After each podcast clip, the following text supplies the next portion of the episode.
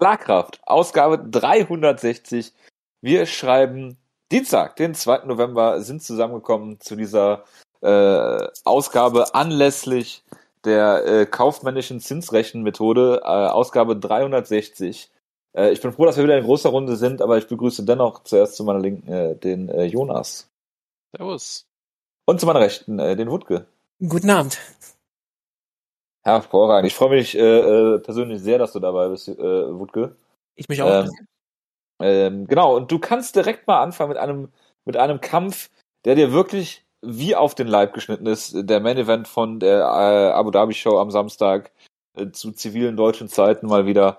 Ähm, Glava Teixeira äh, gegen Jan Blachowitz. Bitte, Wutke. Ja, ich, ich fand es ja immer schon mal eigentlich ganz schön, wie ich immer, ich glaube, war ich mal hier das letzte in der Sendung vor zwei, drei Monaten, als wir darüber gesprochen haben, wie irre es eigentlich ist, dass die Leute wie Jan Blachowitz heutzutage Champion ist. Wie ich das, wenn man so vor sechs, sieben Jahren darüber nachdachte, wie er in die Liga kam.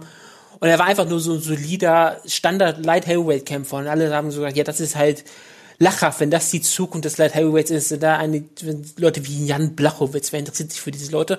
Und er hat dann ja auch lange Zeit nur so, immer halt so solider Kämpfer gewesen, hat sich dann ja in einen absoluten Killer verwandelt wirklich, wie viel Kämpfe hat er in den letzten fünf Jahren, in den letzten vier Jahren verloren? Das ist ein einziger, glaube ich, gegen Thiago Santos.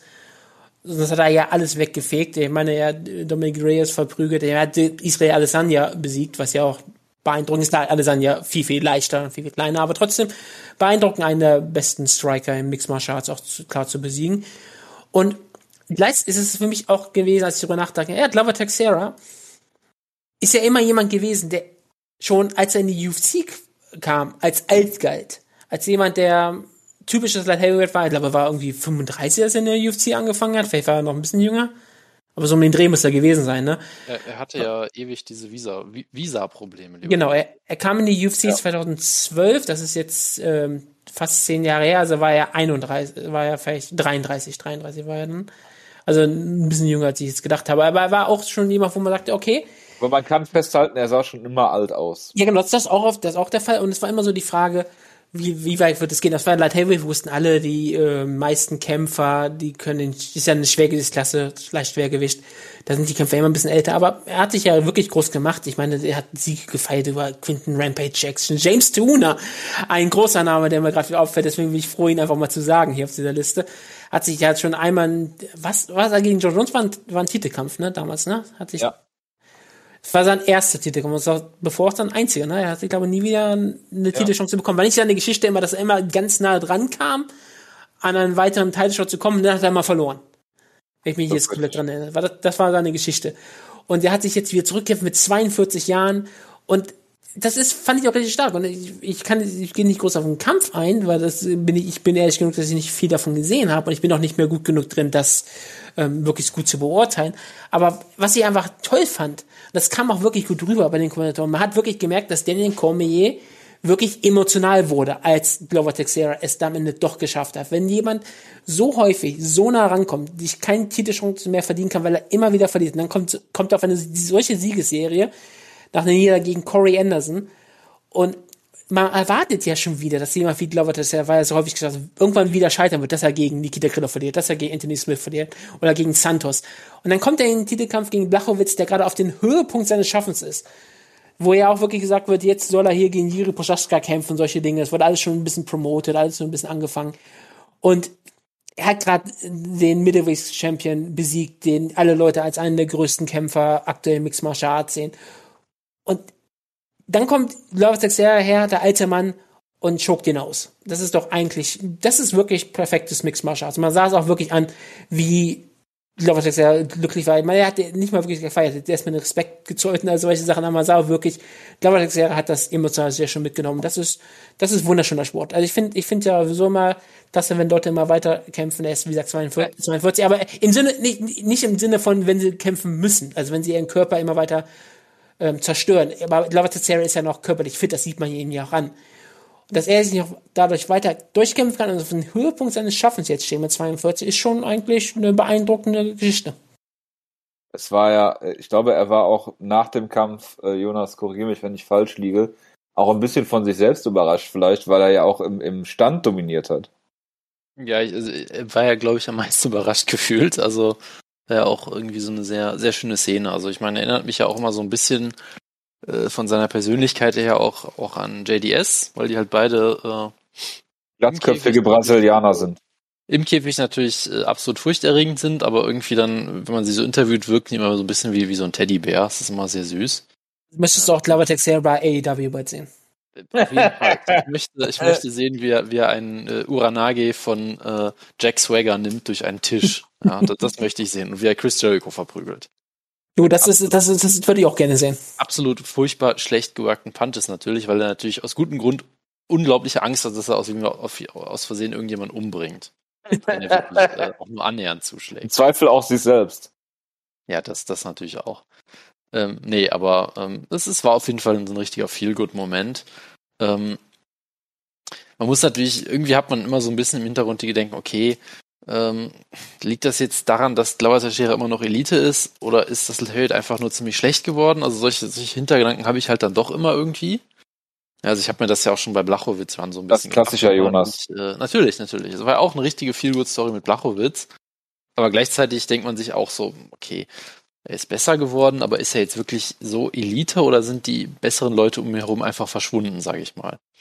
Ähm, das war halt immer so ein bisschen mein, mein Hintergedanke dabei. Die haben lange Zeit bei Carol Baskin gearbeitet. Das ist sicherlich der Grund dafür, genau. Ähm, nee, also von daher, das, das hab, hatte ich halt immer so ein bisschen im Hinterkopf natürlich irgendwie. Ähm, man kann natürlich auch nochmal darauf hinweisen, dass Glover Teixeira, glaube ich, in fast jedem Kampf seiner neuen Siegesserie fast ausgenockt wurde, bevor er gewonnen hat. Also gegen Thiago Santos auf jeden Fall. Ich glaube, gegen Krylov hat er auch fast verloren. Gegen Kutilava wurde er angeklingelt. Also er ist immer, hat immer überlebt und ähm, ist dann zurückgekommen. Ähm, natürlich auch in großen Teilen, weil ähm, Light Heavyweights nicht grappeln können. Ähm, von daher, es hat für mich halt so schon ein bisschen das, dass ich mir denke, okay, Light Heavyweight war mal das, das Kronjuwel des Sports so ein bisschen. Natürlich auch schon vor 15 Jahren oder so, ist auch schon alles ein bisschen was hin. Mhm, Wahrscheinlich eher Ähm, 20 Jahre, sind wir mal ehrlich. Ja, Das 2001 vielleicht auch, rum. vielleicht auch damals. Ich meine, du Gar hattest keine die- Tito-Neuigkeiten aufgeschrieben. gerade Ja, ein. 2002, 2003, das war so die, der Höhepunkt mit Vito Belfort, Tito, Chuck, Randy. Pride Grand Prix 2004, 2005 natürlich auch noch so um den Dreh. Ja, klar. Ähm, Pride aber- ist nur noch die ja, drittbeste Promotion. ist, äh, laut Nach der UFC und äh. Dana White Contender Series. Ach so, ach so, okay. Okay, ich dachte, wir reden jetzt über Pius, der meint auch Ryzen wäre besser als UFC oder irgendwie sowas. Das, äh, ja, das kann man, kann man so stehen lassen. Aber Genau, also äh, Dana hat gesagt, dass, äh, Entschuldigung, dass ich unterbreche, dass äh, Pride nur noch die drittbeste äh, Library äh, an Kämpfen ist äh, in dem, im Fight Pass. Äh, äh, nur, nur geschlagen von der UFC und der Dana White Contender Series. Dass er nicht mal WEC sagen kann. Nö, das hat er wahrscheinlich auch vergessen, dass es die WEC mal gab. wusste er Ah, so eine alles großartige Liga. Überlassen. Tragisch. Nee, mal, kann ich auf eine Sache eingehen, bevor ich Ringsprecher war. Bitte. Äh, äh, Kann ich noch auf eine Sache eingehen, bevor ich es vergesse, weil ich fand das schon echt beeindruckend. Es gab ja sofort, als Glover Teixeira den Titel gewonnen hat, hat, gab sofort diese, gab sofort die Einblendung, dass Glover Teixeira der älteste UFC-Champion der modernen Ära ist. Und das fand ich schon doch ein bisschen absurd, gerade weil ich fand auch super, dass ähm, der Nekomi aus Respekt gesagt hat, der zweitälteste. Denn der älteste Champion ist immer noch Randy Couture gewesen und das war ja noch nicht mal lange her. Das ist ja und sagen das ich aber nachgeschaut, moderne Ära. 2007. Genau. Die sagen doch normalerweise immer 2001, äh, also Prä-Sufa ist es äh, alte Ära und danach moderne Mhm. oder Ultimate Fighter als, als den Wendepunkt, aber das ist natürlich lustig. Ja, weil sie können natürlich nicht ähm, Randy Couture irgendwie erwähnen. Das kann die UFC aktuell nicht mehr tun. Das, das ist ja immer die ganzen alten Streitereien. Ich fand es halt deswegen wirklich irre, weil ich sagte, Randy Couture war 2007, er hat gegen, ich glaube ich, ich schaue gerade nach, deswegen weiß ich die Daten gerade. 2008 hat er gegen Brock Lesnar den Titel verloren, da war er 45. Und dass man ihn komplett zu ignorieren und dann sogar so eine Erfindung einfallen muss, wo man sagen muss, okay, das war jetzt hier die moderne, das war nicht die moderne Ära. Und deswegen Es gab ähm, doch, äh, es, es gab doch tun wir glaub das hier? Statistik, dass er ähm, der jüngste, äh, der älteste Kämpfer ist, der den UFC-Titel zum ersten Mal gewinnt oder irgendwie sowas. in der Art. Ja, sowas kann man natürlich machen.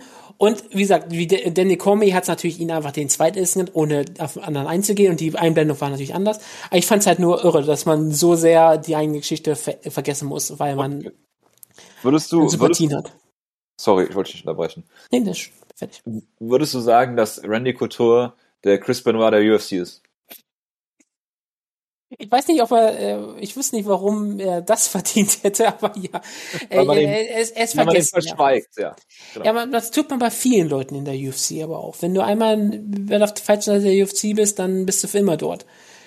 So auch jemand wie Big Joe McCarthy, was auch immer. Der ist ja auch ein vergessener UFC-Veteran, obwohl er natürlich kein Kämpfer war, aber es ist auch so eine, als Persönlichkeit sehr wichtig.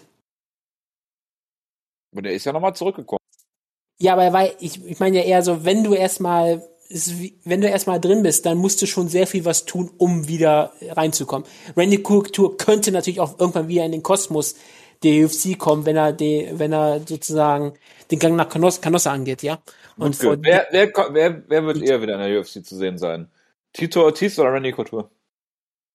ähm, Tito Ortiz. Weil ähm, Tito Ortiz äh, würde das machen, um Geld zu verdienen. Hätte er kein Problem mit, glaube ich, am Ende des Tages. Und er steht Dana White ja auch politisch sehr nah.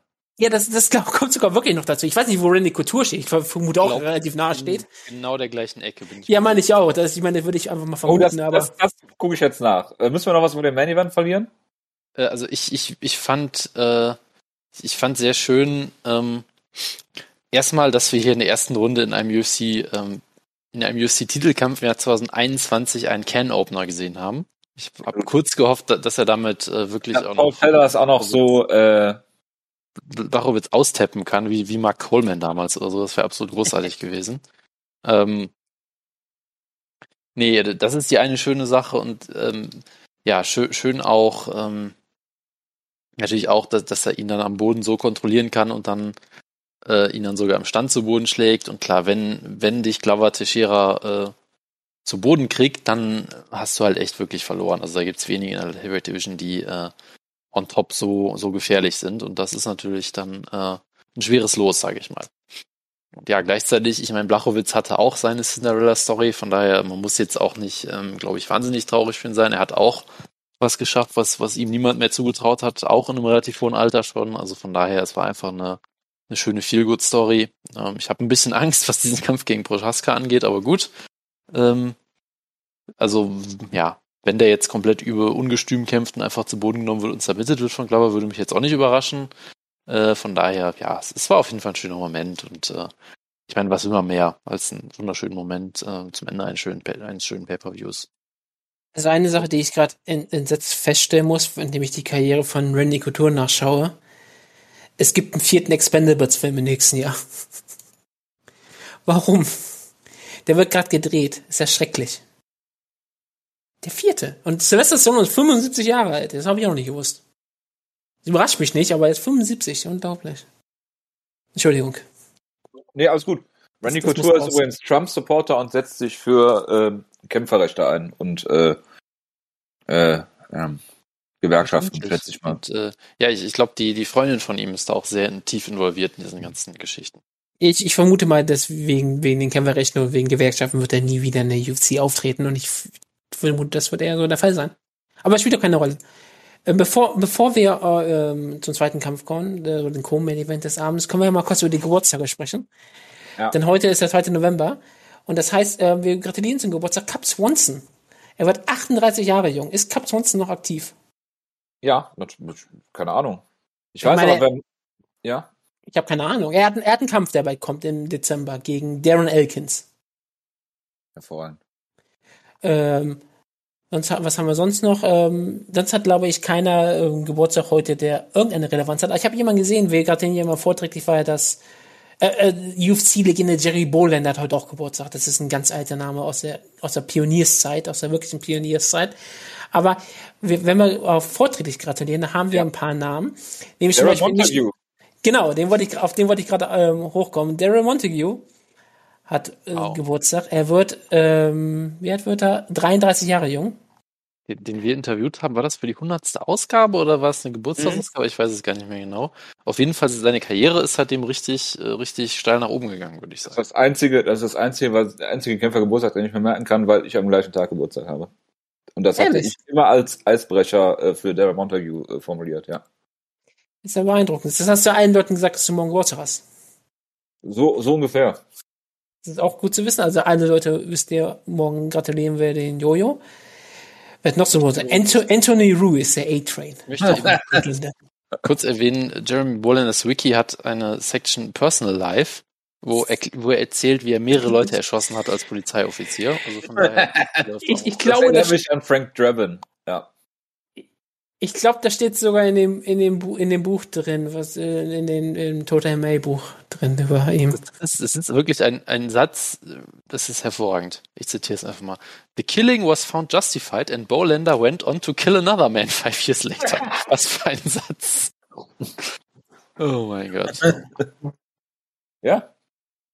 Ja, und er hat sogar, und dann hat er noch jemanden umgebracht, wenn du weiter liest. Ich glaube, das ist der, ich glaube, das ist der Five Years Later, der drunter genannt wird. Ah, okay, äh, he was involved in a fate. Ah, okay, ja, okay, okay. Ich dachte, vielleicht, vielleicht war einer im Dienst, andere war nicht im Dienst. Das hätte ich mir vorstellen können. Das ein fit, you must quit, ne? Aber, ja. Ähm, das erinnert mich immer an Frank Drabin, der äh, von, von Nackte Kanone, als er zurücktritt und sagt, er kann jetzt niemand mehr erschießen, ohne Konsequenzen zu fürchten. Das ist, das ist tragisch, ne? Das ist ja. Das, das, das äh, arme Leben eines Ex-Polizisten. Immer noch mein absoluter Lieblingsfilm, Nackte Kanone. Unerreicht. Gut. Gut. Äh, ja. Äh, Geburtstage waren jetzt abgeschlossen, oder? Ja. Äh, perfekt. Jonas, äh, Co-Main Event, oder Wutke, willst du, willst du anfangen? Nein. Weil Jonas wird äh, jetzt äh, stundenlang erzählen, wie geil er Peter Jan findet. Jonas? Also ja, ich, ich habe gewartet, ob Wutke vielleicht den Wort Nein, nein, ich habe nichts groß zu sagen. Ja, also es war ähm, der Kampf zwischen Peter Jan und Corey Sandhagen um den Interim-Titel. Ähm, genau, und Peter Jan hat den Decision gewonnen. Ähm, und es war ein, ähm, ja, war es ein Fight of the Year? Ich weiß es nicht. Es war auf jeden Fall ein sehr, sehr guter Kampf. Ich meine, er lief, er lief über fünf Runden, von daher kann man das eigentlich schon mal als Fight of the Year ähm, äh, markieren. Ähm, aber es war, ein, es war ein herausragender Kampf, würde ich sagen. Es hat sehr viel Spaß gemacht. Ähm, Sandhagen hat extrem gut angefangen, die erste Runde auch gewonnen, ziemlich klar. Äh, gleichzeitig ist Jan ja auch jemand, der ähm, auch mal eine Weile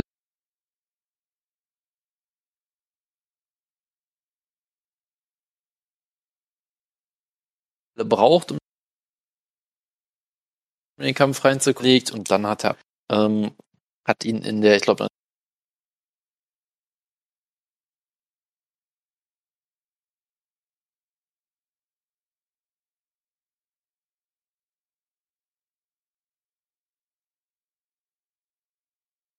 dritten Runde war es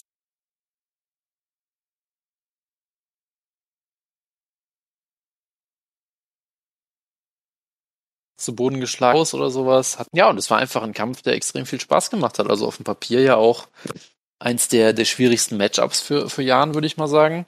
Mit einem Gegner, der auch ein sehr, sehr guter, sehr gefährlicher, sehr aktiver Striker ist, der äh, gefühlt 10 Zentimeter größer ist als er und, und ähnliche Reichweitenvorteil auch hat. Ähm, und Jan hat hier wieder gezeigt, dass er auf jeden Fall einer der besten, ja, der besten Striker im Sport ist, würde ich auch sagen.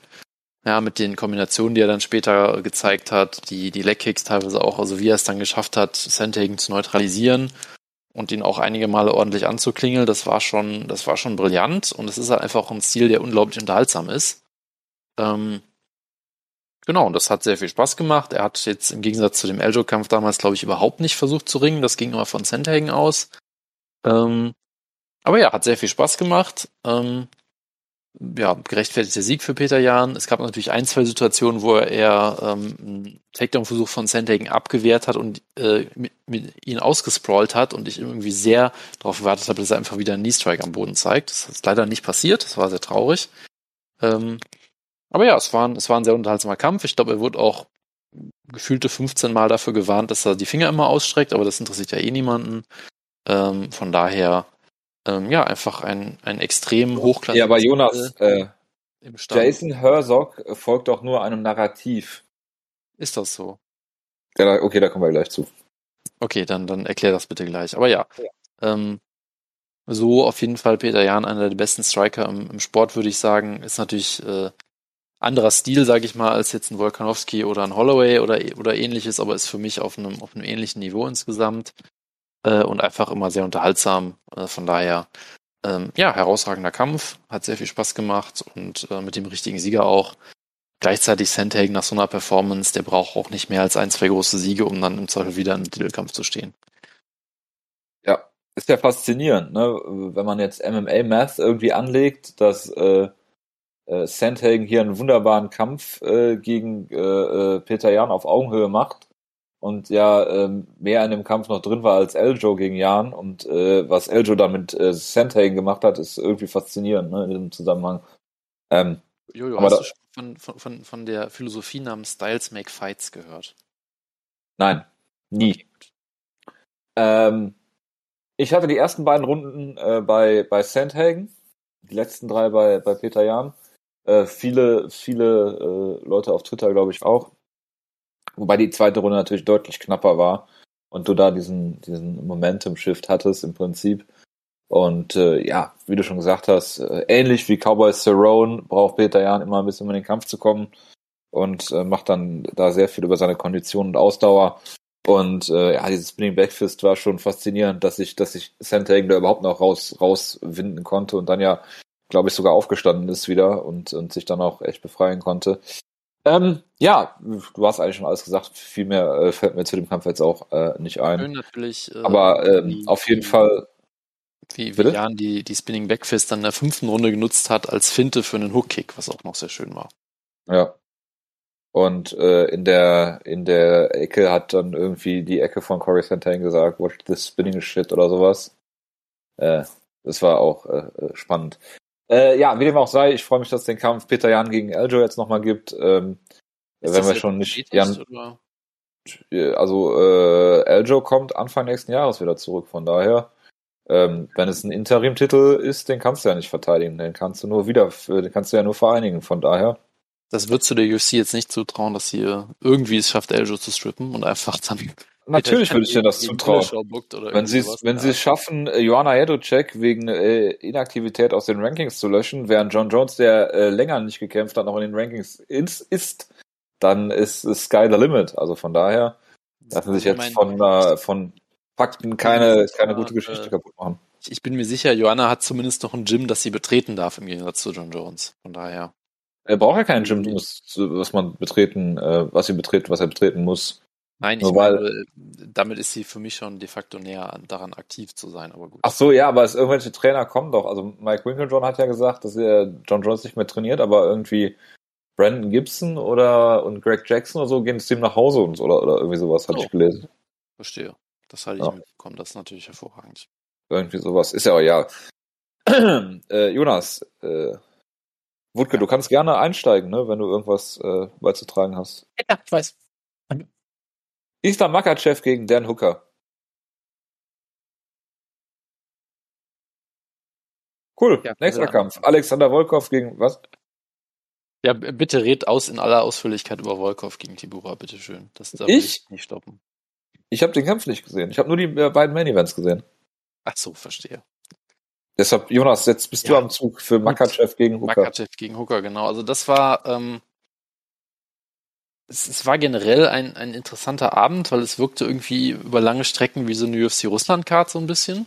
Ähm, gefühlt waren auch sehr viele, ähm, ich weiß nicht, ob sehr viele Russen auch da waren äh, oder ob einfach ähm, die äh, muslimischen, russischen Kämpfer einfach äh, eh äh, das Publikum auf ihrer Seite haben. Ich vermute mal eine Mischung aus beidem.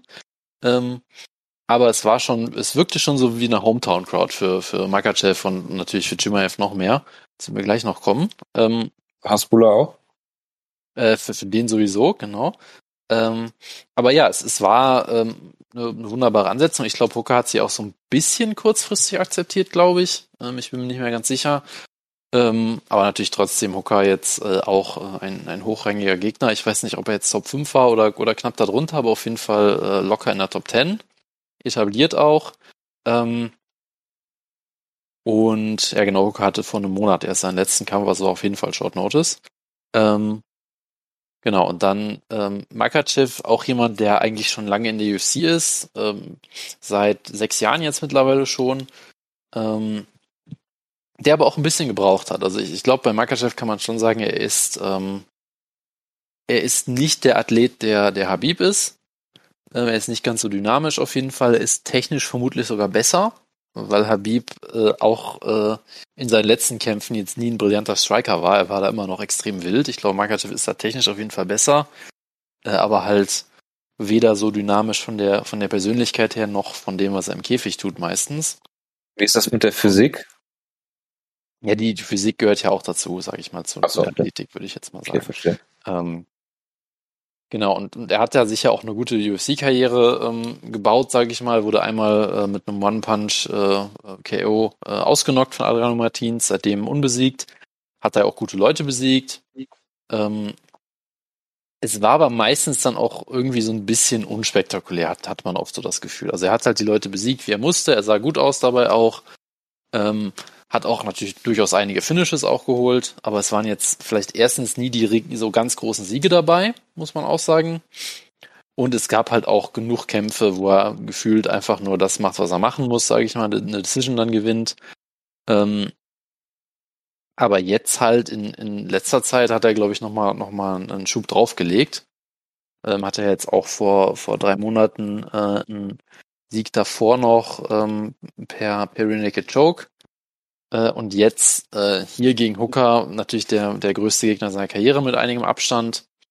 Ähm, und hier hat er wirklich ja losgelegt wie Dampflok, also einfach Hooker sehr schnell zu Boden genommen nach einem nach einem Leckkick, glaube ich. Ähm, und ihn dann am Boden komplett äh, ja deklassiert und dann mit, mit einem Kimura besiegt, wo er ihm auch, glaube ich, ähm, ich, ich glaube sogar Hooker hat verbal getappt, äh, weil er ihm sonst vermutlich den Arm ausgerenkt hätte oder den, den Ellbogen gebrochen oder sonst irgendwas. Ähm, also auf jeden Fall auch eine Submission, die du nicht mehr alle Tage siehst. Kimuras sind generell, glaube ich, sehr, sehr selten geworden. Ähm, aber hatte halt mit Hooker den Boden komplett äh, aufgewischt, sage ich mal. Da war er komplett chancenlos. Ähm, ja, und das war schon sehr beeindruckend, weil den Hooker hat jetzt nie die nie die Titelkämpfe und auch nicht die Title Eliminator Kämpfe gewonnen in letzter Zeit, aber es ist trotzdem ja auch jemand, der ähm, fünf äh, sehr harte, sehr enge, hart umkämpfte Runden gegen Dustin Poirier ging zum Beispiel. Ja, also das ist auf jeden Fall ein, ein Elitekämpfer gewesen in den letzten Jahren. Ähm, und den so zu besiegen, das, das sagt halt einiges aus. Der letzte, der es geschafft hat, war Michael Chandler und der, der hat danach einen Title-Shot gekriegt. Ähm, von daher, ich weiß nicht, ob es vielleicht auch daran liegt, dass er jetzt so ein bisschen aus dem Schatten von Habib ähm, rauskommt, äh, Makachev, aber er hat danach auch eine schöne Promo gehalten, gesagt, ich möchte jetzt einen Title-Shot haben. Äh, hat natürlich die, die entsprechende Reaktion gekriegt vor quasi heimischem Publikum. Ähm, also das war auf jeden Fall ein großes Statement und ja, also ich sag mal, ein Title Eliminator oder ähnliches kann man ihm, glaube ich, jetzt schon geben. Ja, ich weiß nicht, ob man ihn jetzt gegen, gegen den Sieger von, ähm, von Gaethje gegen äh, Gaethje gegen äh, Michael Chandler stellen will oder gegen ähm, ähm, Dari Darius oder so sowas, aber sowas sowas in der ähm, Richtung müsste es, glaube ich, sein für ihn als nächstes. Hervorragend. Perfekt. Äh, willst du was zu Volkov gegen Tibua sagen? Ich denke nicht, oder? Ich habe es auch nicht gesehen, ich habe nur gehört, es war furchtbar natürlich. Kamsat Chimaev gegen Dilich Li Jing, Jing Liang. So.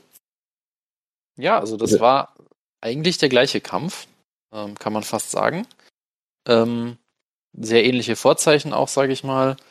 Ähm, hier hat er natürlich noch den, den, den Faktor, dass ähm, ja, Timaev im, Gegensatz zu, ähm, zu, zu Makatev schon so diese, diese Habib-ähnliche Ausstrahlung hat. Ja, er hat ja damals letztes Jahr oder, oder was schon vorletztes Jahr irgendwie drei, drei UFC-Kämpfe in 60 Tagen gewonnen oder sowas in der Art, hat dabei zwei Schläge eingesteckt, alle, alle Leute gefinisht. Also er hatte ja schon diesen riesigen Hype damals. Wir waren äh, kurzfristig fast gestorben. Genau, und hat dann ja auch, es gab da ja selbst vor drei, vier Monaten, glaube ich, noch diese ganzen Diskussionen, ob er seine Karriere beenden muss oder sowas wegen, wegen äh, Long-Covid oder generell einfach Covid. Ähm, und das war ja alles so ein bisschen unklar, was da jetzt passiert. Ne? Also jeder, jedem war klar, er ist ein Riesentalent, äh, ist, ist athletisch unglaublich gut, hat halt auch wieder diesen, diesen extrem guten Grappling-Hintergrund, äh, wird trainiert von Reza Madadi. Also ich meine, da sind alle, alle Zutaten, die du brauchst, um Superstar zu werden, sage ich mal. Ähm, ja, sein, sein äh, Geburtsdatum ist laut MMA Junkie unbekannt, also ist auch noch so, so ein Mysterium dahinter, ja. Also es ist traumhaft. Ähm, ist aber auch wirklich noch ein uraltes Zei- Zeichen von jemandem, das Geburtsdatum ist unbekannt. ja, das ist großartig. Das ist wirklich so ein, so ein äh, Throwback irgendwie auch noch. Ja. Ähm, genau. Vielleicht ist das kommt, so einfach äh, ein Gimmick, was sie gerade aufbauen. Ja, oder MMA Junkie hat ihre Daten nicht gepflegt. Das kann natürlich auch sein, dass John Morgan. Hier steht war, 1. äh, 1. Mai 94. Ja, wie, wie auch immer. Auf jeden Fall, äh, ist, er ist noch ziemlich jung auch. Ich glaube 27 oder sowas dann. Ähm, und äh, hat jetzt schon diesen Hype und kam jetzt halt zurück. Du hattest natürlich ein paar Fragezeichen wegen, wegen ähm, seiner Erkrankung. Ähm, dann haben sie ihn halt gegen Li Jingliang gestellt, der jetzt ein solider, äh, ja, solider Kämpfer ist, guter Actionkämpfer, macht immer Spaß, ist immer unterhaltsam. Ähm, natürlich kein Elitekämpfer jetzt unbedingt, aber trotzdem jemand, der Mongolian Wolf macht. zum Beispiel. Genau.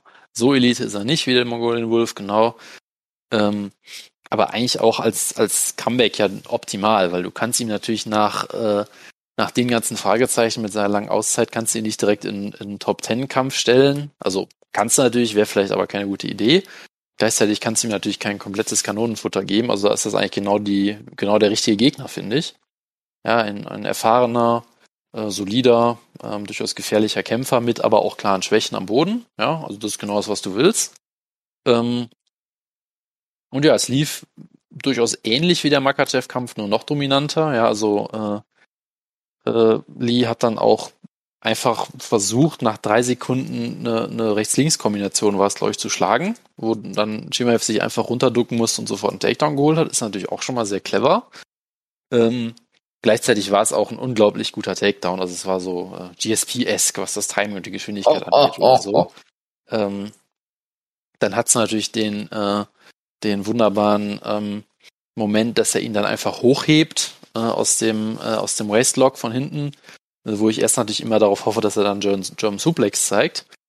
Ähm, stattdessen hat er ihn einfach hochgehoben und wie, wie, so ein, wie so ein Kind oder wie so ein Spielzeug einfach mal durchs Oktagon getragen. Ähm, So Matt, Matt, Matt Hughes-esque. ja, ja, also halt von hinten. Er hat ihn halt wie beim German Suplex quasi um, um den Bauch gegriffen und ihn dann einfach hochgehoben und ist mit ihm durch den Käfig gelaufen. Ähm, hat dann irgendwie Dana White angeschrien, weil der auf seinem Handy war und nicht aufgepasst hat. Äh, ist dann netterweise direkt zu, direkt zu Dana White rübergelaufen. Ja, also kann allein, allein der Moment, wo er ihn einfach hochhebt, die, die Zuschauer rasten schon aus. Dann fängt er an, irgendwie ins Publikum zu gucken und loszuschreien. Die Zuschauer rasten noch mehr aus. Also das sind halt schon so, schon so Superstar-Momente, sag ich mal.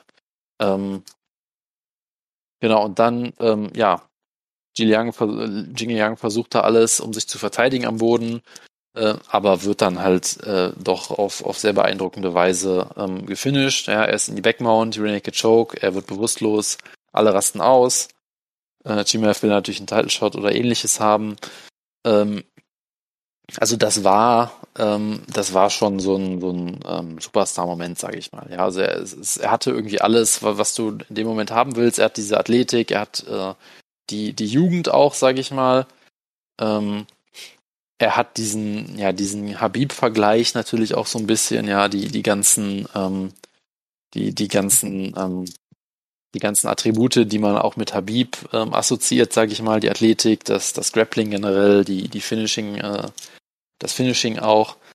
Ähm, das heißt, er hat da erstmal alles, was du haben willst. Ja, und ich meine, jetzt ist er irgendwie 27, hat vier UFC-Kämpfe gehabt. Ich glaube, seine Gegner haben kombiniert drei Strikes gegen ihn gelandet und alle wollen ihn im Titelshot sehen. Also ich meine, viel mehr kannst du in der Zeit nicht erreichen. Das ist schon extrem beeindruckend. Ähm, Jonas, ich habe eine Frage. Ja, bitte. Und zwar wirklich ähm, eine Frage, die die weitere äh, Karriere von Kamsat Shimaev sehr beeinflussen wird. Ja, ja. Bist du gehypt auf ihn? Ich. I see what you're doing. Ja, wir werden auch später noch über einen Hypekämpfer von mir reden, sicherlich. Ja, ja, ja, ja. Also, ganz ehrlich, äh, der, der Jonas-Hype war ja immer so äh, meine, mein Versuch, äh, andere Leute zu überzeugen, dass da ein Kämpfer ist, der Potenzial hat. Ich glaube, das muss ich bei Chimaev jetzt nicht machen. Das heißt, Ja. du bist schon gehypt. Nur for the record. Alle, ich meine, ich meine, alle sind gehypt, ja. Ich weiß, dass das wird jetzt heißen, dass, äh, Kannst jetzt nicht Äh, kleinreden. dass Neil Magny ihn jetzt ausnocken wird mit einem Hook-Kick oder so in seinem nächsten Kampf, keine Ahnung, ja. Gut. Ähm, aber ja, das, das ist, ist schon ein Momentum, was er hat auf jeden Fall. Hervorragend. Gut, dass wir das geklärt haben. Gut. Ähm, sonst noch irgendwas, wor- worüber man berichten müsste auf der Karte, Jonas? Ähm, auf der Maincard, es gab noch einen Light Heavyweight Kampf, das ist glaube ich auch nicht weiter erwähnenswert. Ähm, Ja, Wutke, willst du noch einen, willst du noch was zu, äh, Wutke, willst du noch was zu Volkan Özdemir sagen? Ah, seine Karriere ist auch ein bisschen in den Sand gelaufen, würde ich mal ganz klar sagen. ja, sorry, aber wir haben wirklich äh, keine Zeit. dafür. Ja, danke, das, danke war, dir. das, war, das war eigentlich die Anspielung, die, auf die ich gewartet habe. Aber ja, Ja. es ist, ist irre, ne? Also, wenn man, ich erinnere mich noch dran, wie, was für ein gehypter Kämpfer er war. Und dann, ja, er hat alle seine Niederlagen gegen Top-Kämpfer, außer jetzt, wer, ich weiß jetzt nicht, wer Ankalaev ist oder wie gut er jetzt Er ist. ist durchaus ein gehyptes Talent. Sagen wir Ja, mal. ich, ich sag auch nichts dagegen, aber wenn man wirklich, wirklich schaut, seine Einzelniederlagen, ne, wenn man jetzt seine Bellator-Niederlage gegen Kelly Amundsen mal wegnimmt, das ist ja alles in Ordnung. Hat er verloren gegen Danny Comedy, Anthony Smith, Dominic Reyes, Jiri Prochaska und nun gegen Ankalaev. Also, Definition eines Gatekeepers, nicht wahr? Also, wenn du weitere Siege gegen Leute fällst wie Manowar, Latifi, Rakic, ja, Gatekeeper. An- Anker Live kannst du vielleicht kennen wegen zwei Sachen. Er hatte einen Kampf gegen Paul Craig, äh, wo er den guten Paul Craig, ich glaube, 14 Minuten und 59 Sekunden komplett äh, deklassiert hat und dann eine Sekunde vor Ende des Kampfes getappt hat in einem Triangle Choke.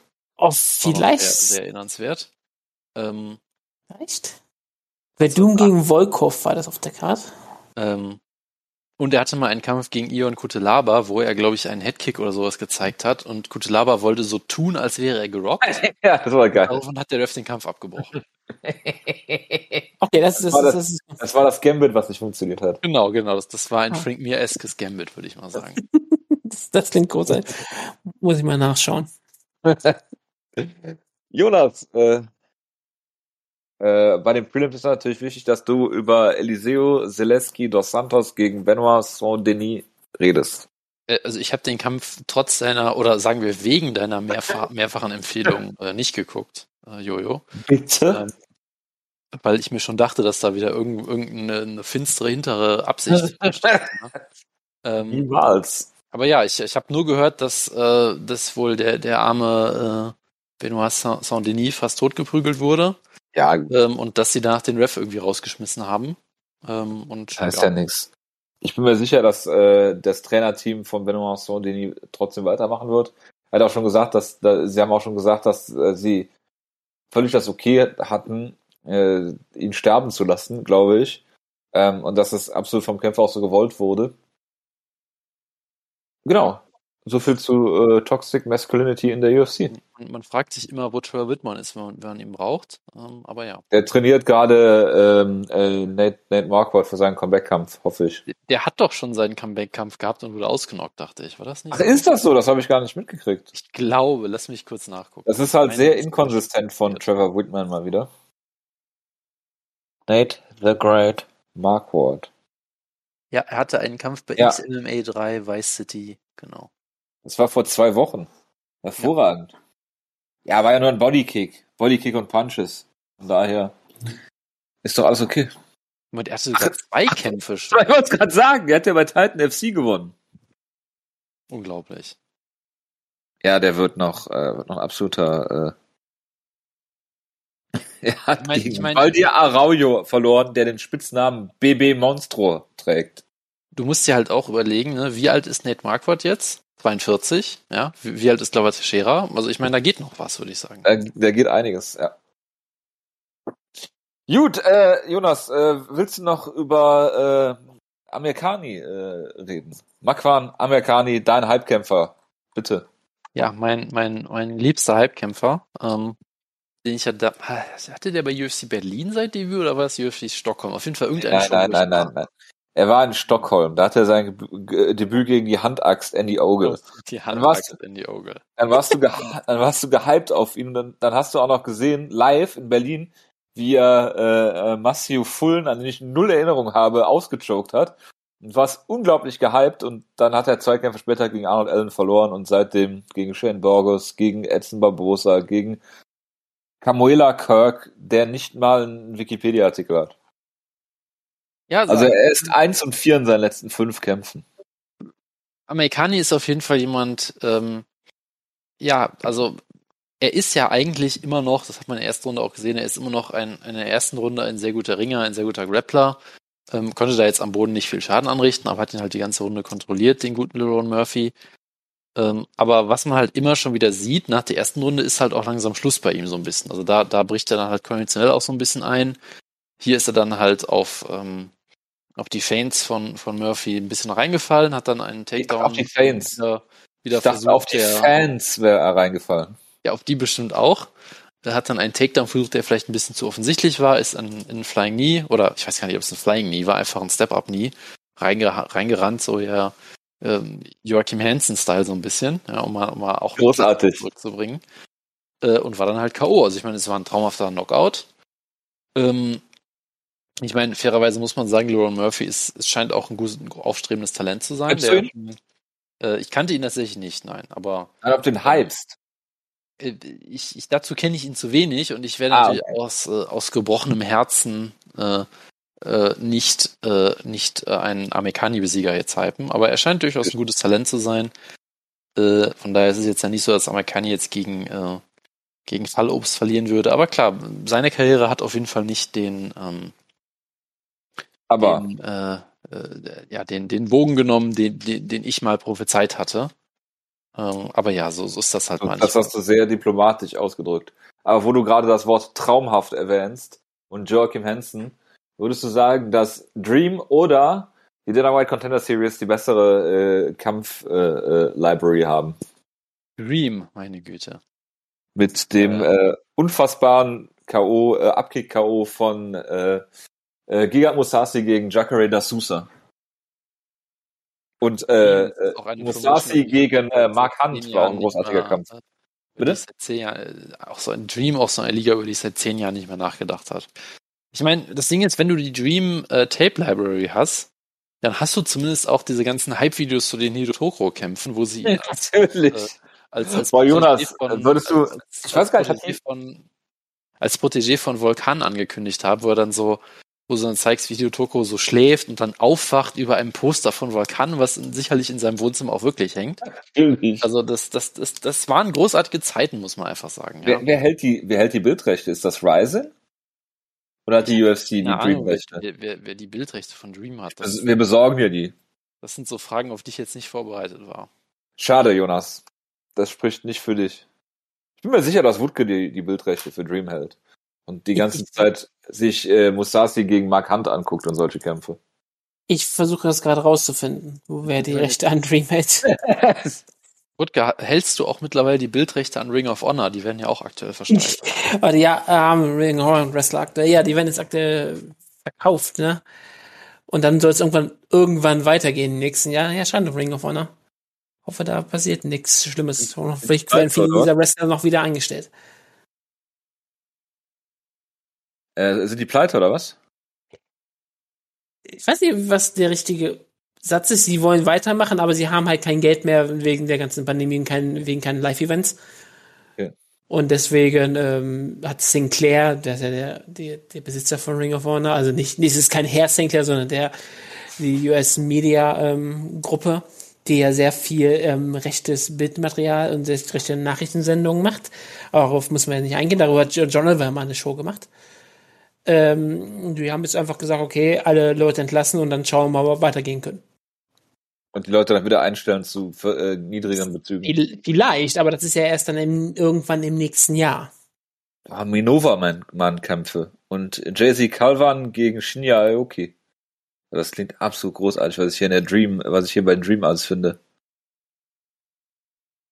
Aber Das ist großartig. Krokop. Es Ja, war auf jeden Fall äh, rückwirkend betrachtet eine Zeit. Ob sie jetzt gut war oder nicht, ist eine andere Frage, aber es war auf jeden Fall eine Zeit. Nick Diaz gegen Katsuya Inoue. Melvin Manoff. Jawoll. Shibata gegen Mayhem Miller. Jawoll. Yep. Ja. Dream war eine tolle Liga. War Man muss sagen, es ist, sie lebte auch wirklich gar nicht Jonas. so lang. Nee, Ja, bitte. Hideo, Hideo, was haben die? 17, 18 Events gemacht oder so? Irgendwie sowas, ja. Jonas. Hideo Tokoro ge- gegen Darren Uenoyama. Es war ein absolut großartiger Kampf damals. Ich meine, du, du hattest bei Dream wirklich einen extrem guten Hideo Tokoro-Run, ja, Absolut. über den ich auch mal ein Video gemacht habe. Das war eine traumhafte Zeit in, in der Hinsicht, ja. Manoff gegen Sakuraba. Jacare gegen Mayhem Miller. Musashi auf der Card. Shinya Aoki mit einem Gogo Plata, finde ich. Das ist absolut großartig. Die letzte nominierte Show, nummerierte Show war 17 und da gab es auch Neujahrs-Special. Ich erinnere dich an, an auch mal solche Kämpfe wie Shinya Aoki gegen Eddie Alvarez, ja. Das gab es auch durchaus Ja. mal. Joachim Hansen gegen Manhoff. Shinya Aoki. Melvin Manhoff, der Mark Hunt ausgenockt hat in 18 Sekunden. Ja, der erste Knockout von Mark Hunts O Karriere. Overeem gegen Krokop äh, im No Contest. Ja. Sexyama. Sammy Schild gegen Mighty Mo in einem MMA-Kampf, den Sammy Schild per Triangle gewonnen, gewonnen hat. Ja. Ja, auf, yep, ich hab's, ich hab's. Sergei Karitonov gegen Jimmy Ambrose. Großartig. Absolut großartig. Es gab Also- Imelenk Fedor gegen Satoshi Ishii, sowas gab's ja auch. Ja, das war eine, eine großartige Zeit. Joe Warren gegen Chase Bibi. Bibiano Ja, Fernandez, natürlich. Team Schlagkraftmitglied. Ich, ich weiß nicht, wie wir das vergessen konnten. Wutke, es gab den Lit Cop Run. Mario Ja, Stromkes, Marius der, der äh, Welterweight Grand Prix 2009, ja, ein absoluter mega Grand Prix, muss man ja ehrlich sagen. wo er Hayato Ibata gegen Minova Mann. Und Jason High an einem Tag mit Headkicks ausnockt. Ja, Ja, absolut großartig. großartig. Aber wenn man jetzt zum Beispiel auf Dream 17, letzte nummerierte Show von, von Riemann schaut, das, die letzten, die ersten, die letzten drei Kämpfe, also Main Event, Co-Main Event und der Vor Kampf davor. Der, ähm, der drittletzte Kampf war Takeshi Inoue gegen Kauno. Inoue per Headkick gewonnen. Dann gab es den Co-Main Event, das war Tatsuya Kawajiri gegen Joachim Hansen. Mit einem Arm Triangle. Damals Kawajiri gewonnen. Und der Main Event war Shinya Aoki gegen Razor Rock McCulloch. Weil natürlich, Stream. Da, da holen sie irgendwelche Leute her. Auf der Karte gab es auch noch Antonio Banielos gegen Hideo Toko und das hat Toko damals verloren. Achtung. Dream 9. Super Hulk Turnier im Super Heavyweight. Erst, erste Runde. Musashi gegen Mark Hunt. Ja. Fukuju gegen Nan, Jan Nortje. Hangman Choi gegen Jose Canseco, den Baseballspieler. Und Yep. Mann gegen Bob Zapp. Genau. Das, das, das, das war doch, das, das war seiner Zeit voraus. Weil das ist heutzutage Boxen. Das- das Äh, Jeff korrekt, Monson, ja. Jeff Monson hatte dieses Jahr einen Pro-Box-Kampf übrigens. Habe ich irgendwo gelesen heute auf Twitter. Ah, Keith Yamamoto gegen Joe Warren. Ah, das ist großartig. Boah, ich will die Dream Fight Library jetzt sehen. Und, und wenn man, ich, ich glaube, wir können mit einer Sache, wir können mit, mit, mit einer Sache einfach beenden, ja. Äh, Dynamite 2009, Ikuhise Minowa be besiegt Sokoju per Knockout in einem absolut furchtbaren Kampf und ist Mhm. danach der offizielle Super Luck Champion. Wo es doch dieses wunderbare ähm, Bild gab, wo er irgendein Kindergartenkind ihm äh, ein Belt baut und dann Hulk falsch schreibt als H-L-U-K.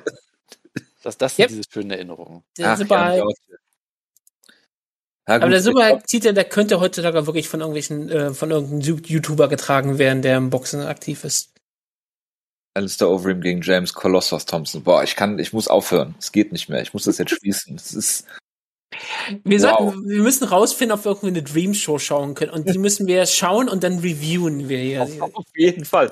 Ich bin dafür, dass wir jede Dream Show reviewen. Und weißt du, weißt du, was das Lustige ist?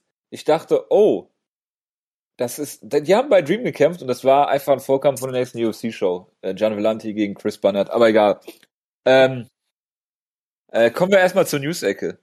Habt ihr das Intergender-Match in Polen gesehen? Wutke. Ich habe zwei, wie ich auch geschrieben habe. Nur eins über eins findet man überhaupt nichts raus. Ich habe ich hab ja was bloß geschrieben, dass man über die polnische Wikipedia gehen muss, um überhaupt rauszufinden, was die Card war. Und im Main Event stand ja auch ein ehemaliger Puzian-Kämpfer mit äh, Marcin El Testosteron Neiman. Ja, auch ein, auch ein ehemaliger Boxer, was auch immer, ein Strongman, was auch immer. Ähm, ja, ähm, es ist halt immer so, so, so eine Frage. Natürlich ist das totale Freakshow und es ist immer, man kann sowas nicht argumentieren, wie wenn, so, wenn man sowas freiwillig machen möchte, ist das in Ordnung, dieses total Neoliberale.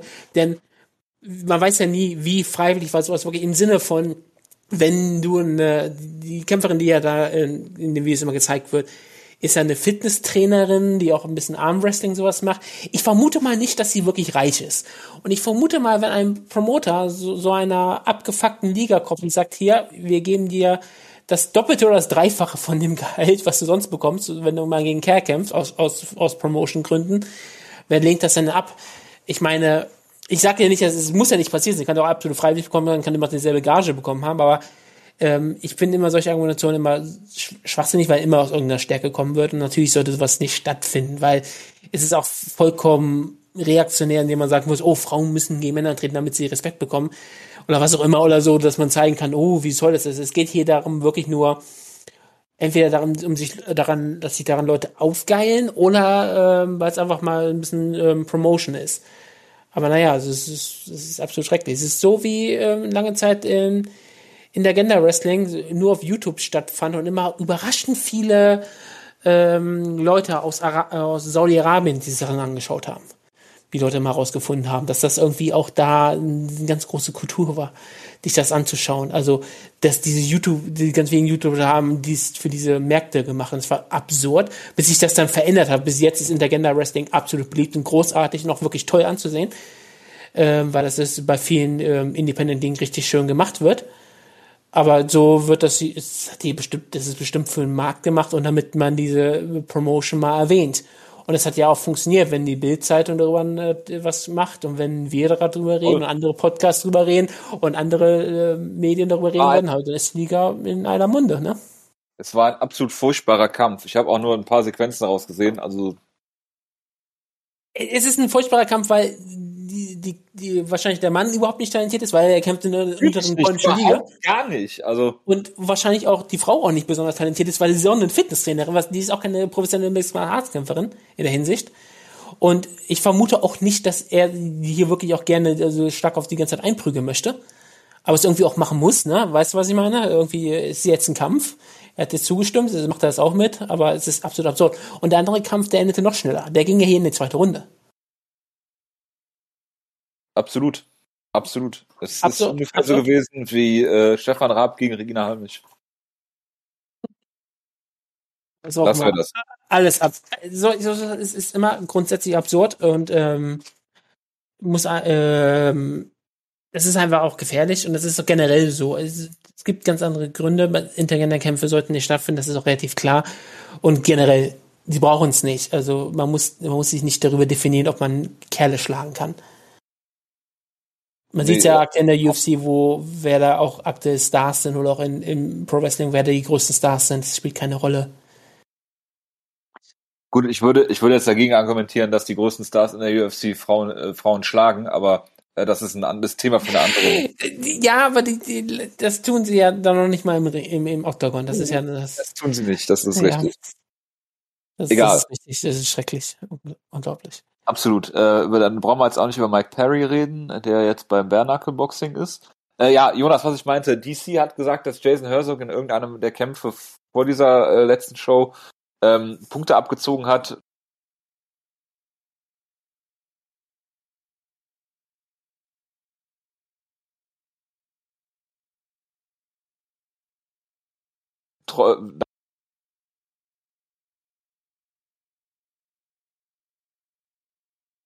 Nachdem er jemanden gefunden äh, was hast du Jason Herzog geschrieben? Großartig. Ich, ich war jetzt nicht darauf vorbereitet, dass unsere DMs hier äh, öffentlich gemacht werden. Ja, das ist schade. Jasons, ja.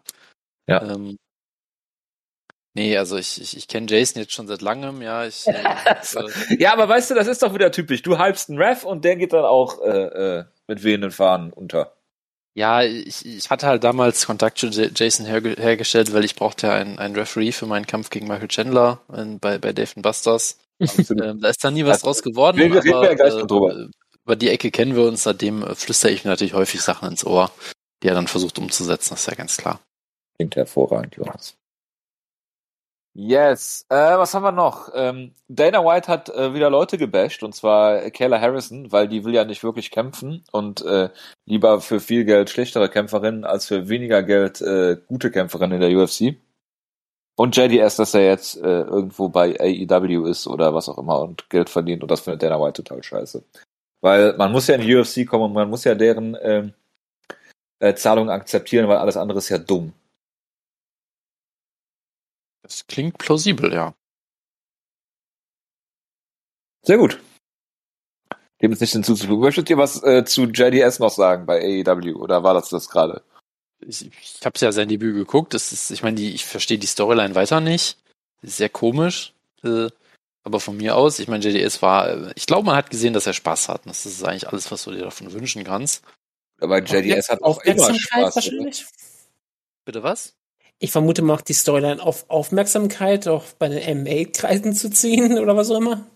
Nein, ich meine gen- generell die Storyline aus Booking-Sicht verstehe ich Ach so, nicht. Aber Ja, ja, also so meinst. Ich meinte nur, dass ich dachte, man holt die Leute sich rein, um irgendwas, um Leute aus dem Kampfsport ähm, interessiert zu machen. Nee, nee, klar, da, da, das verstehe ich schon, das ist klar. Also okay. Ähm, nee, aber äh, wie auch immer, auf jeden Fall, ähm, es, es war ja ganz lustig, das- sein Debüt, muss man sagen. Also er hat, er hat, er hat große Bumps genommen, auf jeden Fall auch, ja. Er hat äh, ein paar Aktionen gezeigt, das war eigentlich, es war eigentlich sehr lustig. Also als, Ja. Wenn du, du hast ja die eine oder andere Sequenz gesehen vom, äh, von, von JDS, du hast die eine oder andere Sequenz gesehen von Ken Velasquez, wer ist der bessere Pro-Wrestler?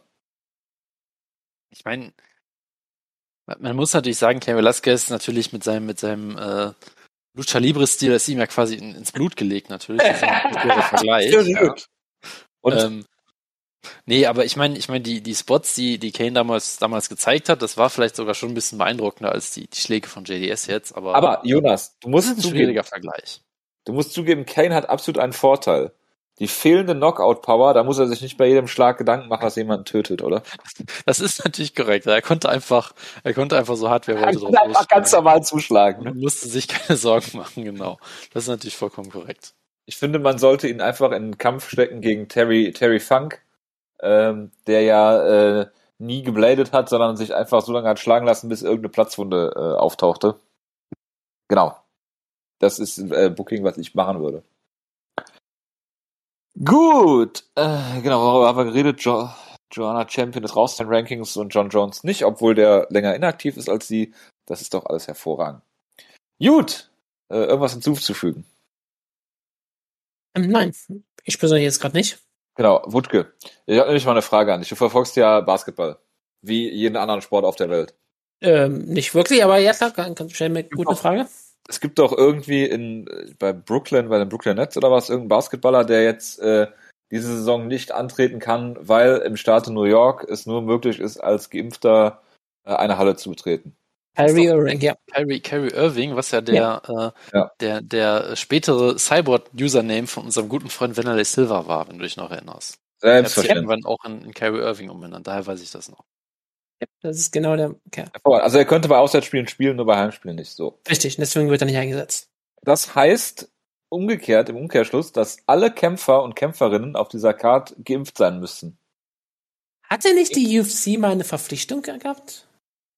Nein, Dana White hat sich, Dana White hat sich immer dagegen gesträubt. Es Okay. geht nur darum, dass wegen jetzt Travel Ban und äh, hier und da, dass Kämpfer, die aus dem Ausland in die USA einreisen, logischerweise geimpft sein müssen, weil das Voraussetzung ist vom Staat äh, her. So, genau. Einreisebestimmung sozusagen. Und da hat sich Dana White natürlich auch gegen gewehrt. Und er ist derjenige, der sagt, ich kann meinen Kämpfern nicht vorschreiben, was sie machen und was nicht. Das heißt automatisch im Umkehrschluss, dass alle in der Halle anwesenden Leute, Personen geimpft sein müssen. Punkt. Das ist richtig. So, so ist es in Staat New York. So wie Michael Chandler, der ja abgewartet hat äh, auf das FDA-Approval von äh, BioNTech Pfizer, um dann zu sagen, ja, das war dann nicht, äh, doch nicht das einzige Ausschlaggebende. Also was ich ganz hervorragend fand, weil es in einem, in einem Zeitraum von ungefähr zwei Wochen war, dass Michael Chandler gesagt hat, er wartet noch auf das, auf die ähm, äh, Zulassung und äh, wartet, bis die Wenn- Notfallzulassung abgelaufen ist. Genau. Dass, dass das jetzt eine vorgeschobene Ausrede war, das ist ja auch, war ja von, Das- von, An- von Anfang an Ja, natürlich ist das von Anfang an klar, aber das ist halt in einer, äh, in, innerhalb von zwei Wochen passiert, ist halt das, das Lustige dabei gewesen. Das wollte ich damit nur mal, äh, Ja. noch mal sagen. So, Ja. dass er halt auch nicht sagen kann, das habe ich nie gesagt und dass man dann halt suchen muss danach, sondern dass das halt alles noch sehr präsent war. Äh, wie dem auch sei, ähm, alle Kämpfer, die auf der Karte sind, inklusive äh, eines äh, Colby Covington zum Beispiel, sind geimpft. Wenn Dana in der Halle ist, ist er auch geimpft. Das nur mal nebenbei, genauso wie alle Leute, die bei Fox News on Air sind, außer sie lassen sich zwei oder dreimal die Woche testen. Äh, das nur. Oder auch alle Leute im, im amerikanischen Haus, äh, die Senatoren auch sind auch alle geimpft. Ja, natürlich. Müssen sie auch sein. das, das, äh, das sollte man sich mal auf der Zunge zergehen lassen. Äh, ja, genau. Da gab es Äh, auch mal so, In Amerika funktioniert das, aber in Deutschland kann man es auch nicht machen für das Parlament. Da kannst du trotzdem getestet sein.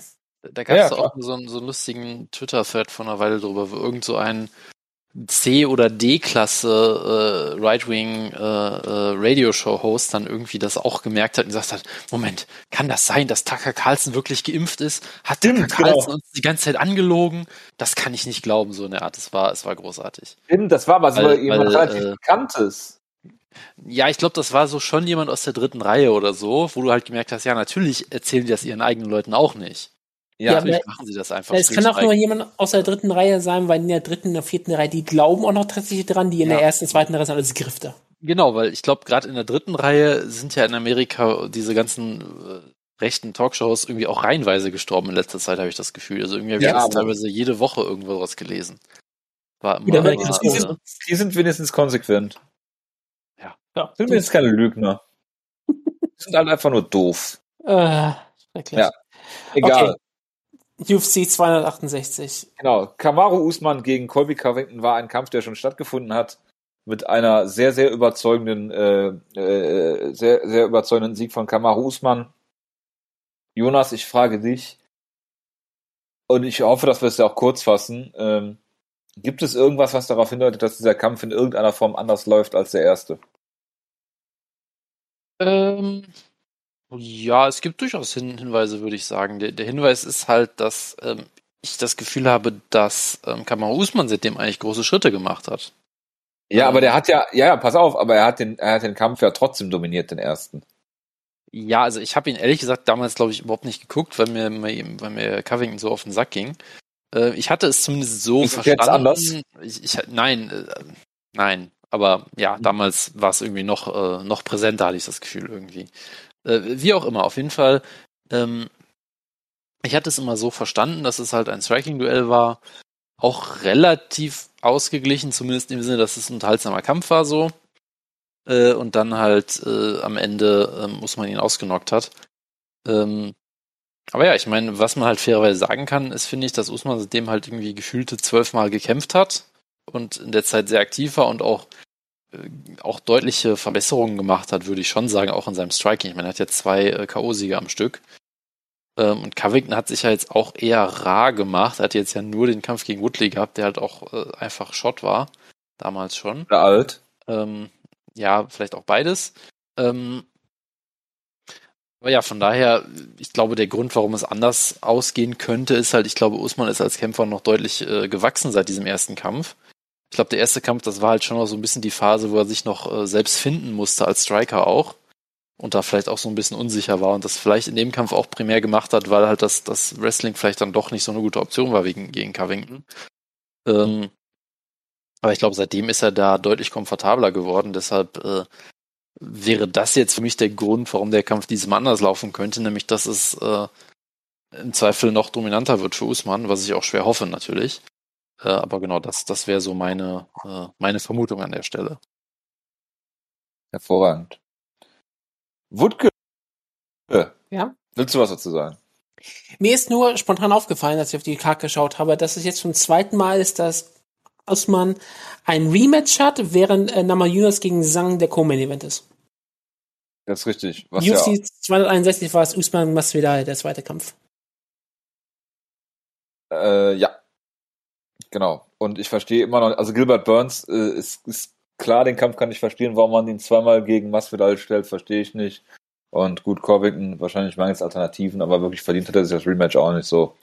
Ähm, und ich glaube, dass Usman halt, ähm, viele, viele haben ihn ja irgendwie in dieser äh, Welterweight-Diskussion, wer ist der größte Welterweight aller Zeiten, Pound-for-Pound-Diskussion, äh, auch immer von Ali äh, äh, Abdelaziz angefeuert, ähm, nennen ihn da mit, mit GSP in, in, in einem Atemzug. Ähm, da wäre ich sehr, sehr vorsichtig. Geht das? Ähm, Also ich meine, ich, ich weiß es halt nicht, wie wirklich die Elite der heutigen Welterweight Er, aussieht. er ist ein absoluter Elitekämpfer, das, also das, Absolut. das ohne, ohne jeden Zweifel. Aber wenn du, wenn, ne, GSP hat über Jahre eine super stackte Division angeführt. Ähm, und das muss Usman halt noch beweisen. Und man, na klar kannst du ihm nicht zum Vorwurf machen, dass die Gegner von GSP deutlich stärker waren, auch über einen längeren Zeitraum. Auch in das- der damaligen Zeit auf jeden Fall auch. Ne? Und äh, er hat Koscheck outwrestled. Er hat, er hat äh, John Fitch, der alles besiegt hat, äh, locker flockig besiegt. Thiago Alves äh, und, und, und, und, und. Jake ne? Shields, Matt Hughes. Ja, genau, alles, ne? Und äh, BJ Penn und und und und, und so. Ähm, Er hat gegen Matt Sarah verloren, hat aber auch wieder wie- gut gemacht. Passiert dir auch mal. Ja, gut, das, das war halt der, der eine Ausrutscher so, ne? Aber ähm, äh, am Ende des Tages hat Usman das halt, äh, also klar, äh, äh, du kannst ihm nicht vorwerfen, dass er schlechtere Gegner hat äh, äh, im, in, im, im, äh, in der aktuellen Zeit. Aber klar ist das ein super Athlet, aber ich würde ihn niemals mit GSP auf eine Stufe stellen. Also nicht Und- jetzt. Und Ja. das Irre ist, ich bin sogar fest überzeugt, dass äh, Osman, Usman, Entschuldigung, ich sag mal Osman, ich ab und zu mal, dass Macht Usman höchstwahrscheinlich immer noch die besseren Gegner kämpft, weil Mixed Martial Arts wahrscheinlich besser geworden. Viele dieser Kämpfer sind wahrscheinlich viel mehr ausgeglichener, viel athletischer, viel stärkeres Training, bla bla bla. Aber sie haben halt nicht diese, wenn man sich so in eine, in eine Zeit versetzt, ist, war die damalige Welterweight Division, wo GSP sie angeführt hat, wirklich äh, alles totale Killer. Die hätten alle da Langzeitschirme sein können. Hätte ein, hätte ein GSP gefehlt. Und GSP hätte sie alle, alle weggehauen. Das ist ja das Beeindruckende. Wäre GSP nicht da gewesen, ich meine, dann wäre vielleicht jemand anders an die Spitze gekommen. Oder es wären die ganze Zeit immer Titel hin und her gewechselt. Aber GSP stand halt über den allen Leuten. Das Ja, ist, und das ist man- ist man jetzt ja nicht anders, aber es hat ein ganz anderes Niveau, wenn du einfach sagst, ja, er hat gegen diese Namen gekämpft, die alles Legenden sind, während Usman gegen Gilbert Burns gewinnt. Total. Und äh, wie gesagt, äh, GSP hat es über so langen Zeitraum gemacht. Ähm, er hat so viele Titelverteidigungen und er war seiner Zeit einfach voraus. Ne? Absoluter Ja. Pionier. Er hat jetzt sogar Haare. Ja, klar. Das wäre früher absolut nicht denkbar gewesen. und GSP konnte, war auch jemand, der, als er, er kam ja mal kurz zurück, hat Michael Bisping besiegt, das ist jetzt nichts, wow, super klasse, aber es zeigte ja auch, dass er nach vier Jahren, nach, ich glaube, vier Jahre hat er nicht gekämpft, er kann einfach zurückkommen und in einer höheren Gewichtsklasse einfach mal einen, einen Titel gewinnen. Und wie ein, er war gebaut wie ein Panzer und hat Bisping, glaube ich, ausgenockt und ausgechoked. Ja, er hat ihn ausgeschockt, daran kann ich mich noch erinnern. Ich weiß nicht, ob ihn, schon hat er niedergeschlagen, das muss Ja, wahrscheinlich. er, hat ihn, er, hat- ihn ziemlich doll angeklingelt, ja. Und ich meine, das ist halt das Beeindruckende, das, wie gesagt, was GSP eigentlich gemacht hat. Dass er ein absoluter verrückter Mensch wahrscheinlich ist und so ein bisschen abgedreht Verrückt ist. auf jeden Fall. Okay, aber äh, ich glaube, es gab kaum jemanden, der so eine ähm, Liga einfach, so eine Division mal komplett dominiert hat. Ich meine, ähm, es gab auf einem bestimmten Zeitraum gab es Leute wie ähm, Mighty Mouse, der es auch getan hat, aber es war eine ganz andere Gewichtsklasse und John Jones hat es auch getan, aber er hat sich das immer alles selbst verhauen. GSP war halt immer dieser, dieser, auch dieser Musterathlet, dieser, der hat sich nichts zu Schaden kommen lassen, ne? Äh, dem nichts, was, was man nicht gehört hat. Er war immer halt dieser, das war, war teilweise auch ein bisschen schwer zu vermarkten, er war halt einfach dieser typische Kanadier, ne? Freundlich, äh, dass er jetzt ein bisschen verrückt ist, das ist klar, kam alles auch noch raus, aber er, als er aktiv war, war er gegen, wenn man gegen alle anderen Leute gesehen hat, die gekämpft haben, war er halt einfach dieser perfekte Sportsmann. Total. Außer, außer Matt Hughes gegenüber. Ja, gut, okay. Aber das ging nur Matt Hughes. Das hat man ihn ja nicht übel genommen. Ja, Aber wenn man ihn vergleicht mit jemandem wie Matt Serra, der hat immer ähm, sehr, sehr outspoken, also was ist eine typische Persönlichkeit. Josh Koscheck. Und solche Leute. Matt, Matt Hughes hat ja auch einen Charakter und all sowas. Ja, aber was für ein. Du, du, musst, du musst dir überlegen, GSP war so nett, dass er nur sagen musste, I'm not impressed by your performance und da Leute jahrelang drüber geraunt haben. ja, das tut so man das. Ich meine, ich mein, wir reden hier gerade über eine Colby, Colby Covington Card, ja. Ja, Das ja. muss man sich mal, absolut. Apropos Sprüche. Reden wir über Better, better Dead Than Red. Hast du das mitbekommen, äh, Wutke? Aber was? Entschuldigung, ich hab's aber nicht gehört. Rose, Rose Namajunas hat äh, als Trash Talk im, äh, im, vor dem ersten Kampf gegen äh, Wiley Zhang gesagt, äh, Also, dass er, ja klar, nein, dieses nein. Kommunismus Better Red, äh, sie, Dead Than sie, Red kommt ja, sie, sie kommt ja aus Litauen, wo, wo äh, unter dem Kommunismus schlimme Sachen passiert sind. Und deshalb äh, ist ja diese Chinesin zu verteufeln, die damit sehr viel zu tun hat, was die UdSSR dann gemacht hat in Litauen. Entschuldigung, ich muss mal kurz unterbrechen. Ich hab, Im Gruppenchat habe ich äh, dieses I'm not impressed with your performance äh, gepostet, ne? Ich bitte darum, dich das anzuschauen und schaut mal in den Hintergrund, wer da ist im Hintergrund und was dieser Kerl im Hintergrund trägt. Ich muss kurz, äh, Da ist jemand im Hintergrund groß und er trägt etwas Besonderes.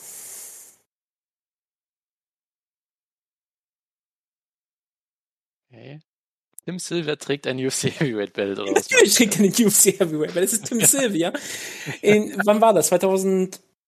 ist absolut, groß, absolut großartig. Aber natürlich ist da, wir haben immer darüber gesprochen, wie, wie ähm, Tim Sylvia immer dieser Outcast war, der immer diesen Gürtel überall trägt, der ja, Bett hat und sich überall selbst einlädt, obwohl niemand ihn dabei haben möchte. Und hier steht der Hintergrund hat den Gürtel mit, mit Ausweis, hat den Gürtel an, natürlich. Mit seinem perfekten Irokesenschnitt da. Es ist doch absolut großartig. Gott, Tim Sylvia, Entschuldigung, dass ich unterbrochen habe. aber das, das fiel mir gerade so auf. Das ist absolut großartig. Äh, genau, äh, Better, Better Dead Than Red, da waren wir stehen geblieben. Äh, genau, äh, Rose Namajunas äh, aus dem berühmten äh, litauischen Exil in äh, Milwaukee, Wisconsin, ähm, hat ziemlich schnell äh, Wiley Zeng äh, besiegt, äh, was so nicht abzusehen war im ersten Kampf, oder äh, Jonas? Genau, also es, es war ja, ähm, ich glaube, es war ja der Question Mark Kick sogar. Ja, also ja, ja glaube ich, ein paar, ich glaube, ein paar Body Kicks oder Leg Kicks oder irgendwas hat sie am Anfang ein paar Mal gezeigt und dann kam halt dieser Question Mark Kick und ähm, Jung nimmt die Hände runter, um, weil sie einen Body Kick oder irgendwas erwartet und äh, wird, wird dann ausgenockt. Ähm, ja, es war ein schockierendes, äh, schockierendes Ende. Ich meine, man wusste das ja von Namajunas auch, dass sie äh, von Anfang an im, im Kampf eigentlich immer äh, ja, immer bereit ist, sage ich mal, auch sehr explosiv teilweise da Leute finishen kann. Ja, so ein bisschen McGregor-esque aus den guten alten Zeiten.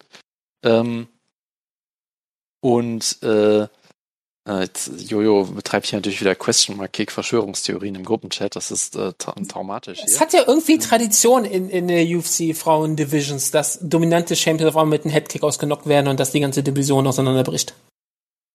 Siehst du mal. Ähm, Genau, nee, aber ähm, ich meine, dass sie dieses Potenzial hat, Kämpfe auch schnell zu finishen, das, das war, glaube ich, allen klar. Trotzdem hat man in dem Moment halt nicht dran damit gerechnet, weil auch ähm, Zhang jetzt so, so stark aussah davor. Ähm, und ich meine, es ist sehr spannend, weil ich weiß weiterhin nicht, was ich von diesem Rematch jetzt denken soll. Ich habe damals auf, auf Zhang getippt. Ähm, ich weiß jetzt nicht, ob, ja gut, andererseits ist es schwierig, wieder auf sie zu tippen, wo sie gerade erst ausgenockt wurde. Äh, gleichzeitig weiß ich auch nicht, ob ich jetzt so viel über diesen, den, den Kampf jetzt weiß. Ich weiß, sie kann ausgenockt werden, wenn sie von einem perfekten Kick erwischt wird, den sie nicht kommen sieht. Das, das kann man über die meisten Kämpferinnen sagen. Ähm, von daher, ich weiß es nicht. Also vielleicht äh, wurde sie einfach nur kalt erwischt und der zweite Kampf läuft anders oder vielleicht hat, hat Rose irgendwie komplett ihre ähm, ihre ähm, ihre Nummer, ja, und äh, um mal einen ganz tollen Anglizismus zu bringen, ja, also vielleicht ist, ist es einfach ein schlechtes Matchup für, für, für sie. Also ich, ich finde, es ist ähm, ja schwierig. Also ich, ich kann es echt überhaupt nicht einschätzen. Auf dem Papier ist es halt weiterhin ein, ein absolut spannender Kampf. Ja, ich meine, Namajunas, die all diese, diese Dynamik auch hat, die, die Finishes, ähm, Jang, die ja auch einen der besten Kämpfe von letztem Jahr, was glaube ich damals noch hatte, ne, gegen, ähm, gegen Jedrzejczyk, oder war es schon zwei Jahre her? Ich weiß es wirklich nicht mehr ähm, die also auch äh, da extrem gut aussah, die ja auch Jessica Andrade, glaube ich, in einer Minute ausgenockt hat damals oder so. Ähm, aber ja, das, das war, ähm, es, es war ähm, schockierendes äh, Ergebnis damals und ich weiß weiterhin nicht, was ich jetzt zu dem zweiten Kampf denken soll. Ich glaube, in vieler Hinsicht ist es eigentlich das Gleiche, was man damals hätte sagen können. Ja, ich glaube weiterhin, wenn der Kampf. Äh, better, better that than red, kann man immer noch sagen. Das, das meinte ich jetzt, ich meinte jetzt die Analyse eigentlich, aber okay. Ah, okay, sorry. Ähm, ähm, nee, aber ähm, es, es, hat ja auch irgendwer auf Twitter ähm, Li Jingliang äh, angetweetet, dass er die, die CCP denouncen soll, woraufhin er dann nur Fuck you getweetet hat. Das, das gab es ja irgendwie auch noch vor kurzem, glaube ich. Ähm, nee, aber ähm, eigentlich kann man vieles davon, glaube ich, wieder genauso sagen. Ich, ich denke weiterhin, ähm, klar, man hat gesehen, Nama Jonas, sie, sie kann schnell auch Kämpfe finishen. Äh, ich glaube weiterhin, wenn der Kampf äh, über die Distanz geht oder in die späteren Runden geht, würde ich da weiterhin die Vorteile auch bei, bei, ähm, bei der Herausforderin jetzt sehen. Also es ist, es ist ähm, eine spannende Dynamik auf jeden Fall. Ähm, ich weiß weiterhin nicht so wirklich, was, ähm, was ich tippen soll, aber ich freue mich auf jeden Fall drauf. Es ist ein hervorragender Kampf. Ähm, weiß ich nicht, wenn ich mich jetzt festlegen muss, tippe ich vielleicht doch wieder auf, auf Jung. Keine Ahnung, es ist irgendwie ein Bauchgefühl. Ich kann es wirklich äh, absolut gar nicht einschätzen. Das ist ja wirklich auch, wenn man auf die Wettquoten sieht, ist es ja ein kompletter Pick'em eigentlich. Yes. Ich habe dem nichts hinzuzufügen, aber ich würde auch eher auf Wally Zhang tippen, weil einfach, einfach so ein Gefühl. Der erste Kampf war schon ziemlich anti-klimatisch. Äh, Schauen wir mal. Was ich immer noch mal interessant fand, wenn ich, wenn ich, wenn ich an Wiley Zeng jetzt denke, denke ich dran, wie ähm, komisch typische Gamer reagiert haben, als das Videospiel Overwatch für ihre chinesische Charaktere Mei einen Skin rausgebracht hat, der an MMA inspiriert war, nämlich MMA und alles wegen und auch den Haarstil von Wiley Zhang übernommen hat, also diese Dreadlocks, die sie dann, dann trägt. Ich erinnere mich noch dran in, in der Bubble, wie viele Leute verwirrt waren, wie von ein, wie eine Chinesin eine Mixed Martial Kämpferin sein kann und sowas in der Art. Da sieht man, wie immer noch äh, manche Sachen auseinandergehen. World MMC Champion. Ja, ja, das ist einfach ein Skin von ihrem Charakter. Für May. Jetzt mal, das, das sind die Analysen, die nur Woodke hier bringen kann. ja, absolut. Das, das Geile daran, der Skin kam halt genau raus, als, äh, ich glaube, am Tag kam er raus, als äh, Wei verloren, als äh, Zeng verloren hat. Aber am 23. April kam der raus. MMA. Das klingt absolut großartig. So großartig. Ah, ah, ah, ah, ah, genau. So, Entschuldigung. Ähm, Jonas, ein Kampf, bei dem du sicherlich äh, mit Erektion äh, gucken wirst. Äh, Justin Gaethje gegen Michael Chandler. Würdest du sagen, dass hier das Talent von Michael Chandler entscheidend sein wird, um den Kampf äh, äh, zu sich äh, zu ziehen? Ich, ich hoffe natürlich sehr, dass die, die schwere Arbeit von Justin Gaethje hier Erfolg tragen wird. Absolut. Ähm, und ähm, ja, ich meine, ich meine, Michael Chandler ist ja vielleicht auch ein bisschen abgelenkt. Ich meine, er, er muss auch seinen, seinen Auftritt äh, noch vorbereiten auf dieser, was war das, Turning Point USA-Konferenz, Yep. glaube ich, mit Candice Owens im Monat danach oder so. Da muss er sicherlich noch sein, seine Rede vorbereiten. Also vielleicht kann natürlich sein, dass er sich auch nicht ganz auf, den, auf das Trainingscamp jetzt, Trainingscamp jetzt vorbereiten kann. Man kann es nur hoffen. Ähm, nee, aber ich meine, es ist ein, wenn man das alles weglässt, ist es ein unglaublich unterhaltsamer Kampf. Ja, es sind Das ist so mehr oder weniger die Geschichte der UFC. Wenn man das alles weglässt, ist es ein unglaublich genau. unterhaltsamer Sport. Genau, genau. Wenn, wenn man das alles ignorieren kann, dann ist es alles super. Ähm, ja, ich meine, es sind zwei der unterhaltsamsten Lightweights äh, vielleicht aller Zeiten, ja. Äh, die, die vielleicht zwei härtesten Puncher aktuell auch. Ähm, neben neben äh, Dustin Poirier natürlich. W- Würdest du sagen, Justin Gaethje und Michael Chandler sind unterhaltsamer als beispielsweise Clay Guida? Würde ich, würde ich durchaus sagen, ja. Ich weiß, dass es bei dir, bei, bei dir meine, sie das, hat- äh, Ist ein große- mehrfacher Tequila Cazadores ähm, Spirit Award Winner. Den hat Michael Chandler noch nie gewonnen. Ja. Das hast du nicht auf dem Schirm gehabt. Man merkt, dass Woodke im Debate-Team war. Ja, das ist, das ist, das ist, das ist korrekt, ja. Checkmate Ähm, Atheist. Sehr gut. Ähm, ja, was wollte ich jetzt sagen?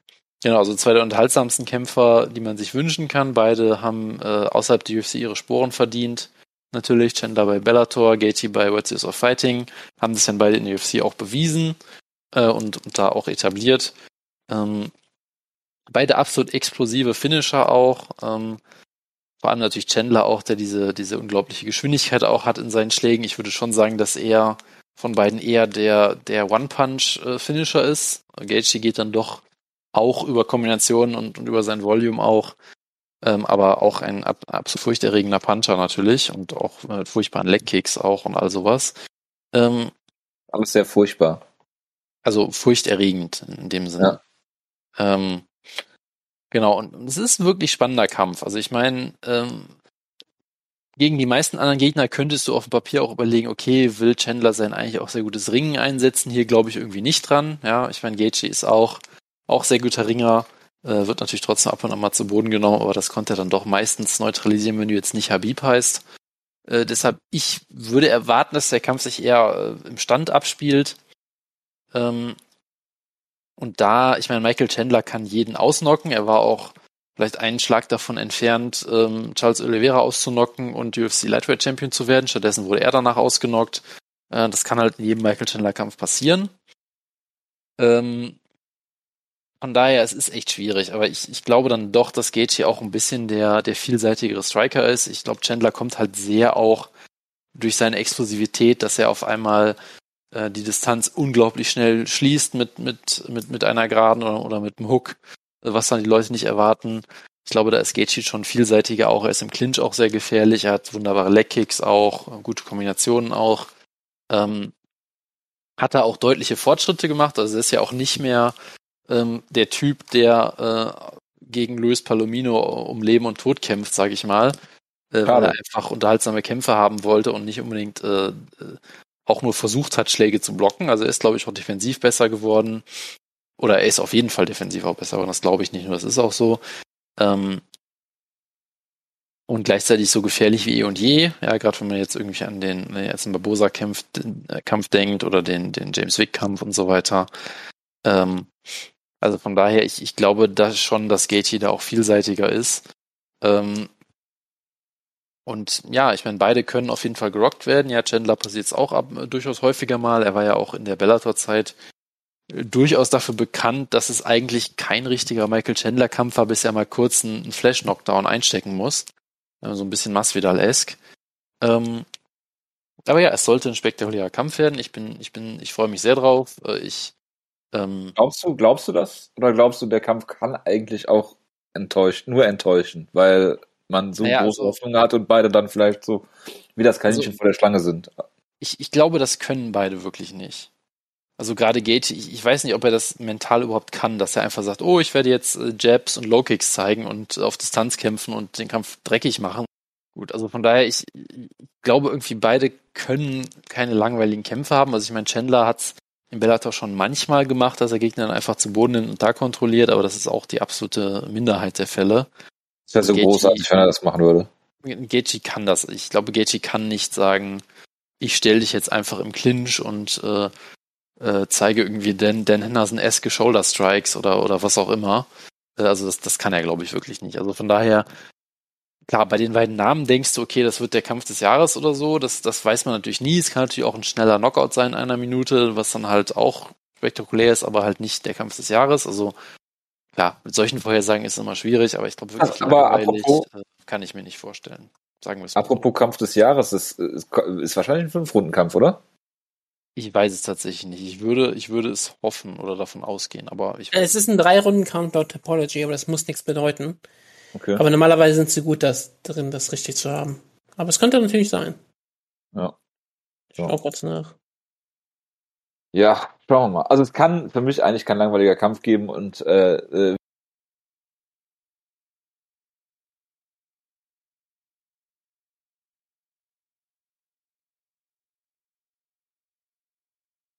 wie, wie sind eigentlich die Quoten? Äh, weil wenn er nur dasselbe Gehalt bekommt, dann kämpft er, keine, äh, kämpft er nur drei Runden. okay, Pussy Justin Gaethje. Finde ich gut. Also auf Gaethje kriegst du eine 1,5er Quote, also 1,5. Aber ich dachte, Michael Chandler ist die Pussy, weil er sich nicht impfen lässt und jetzt doch.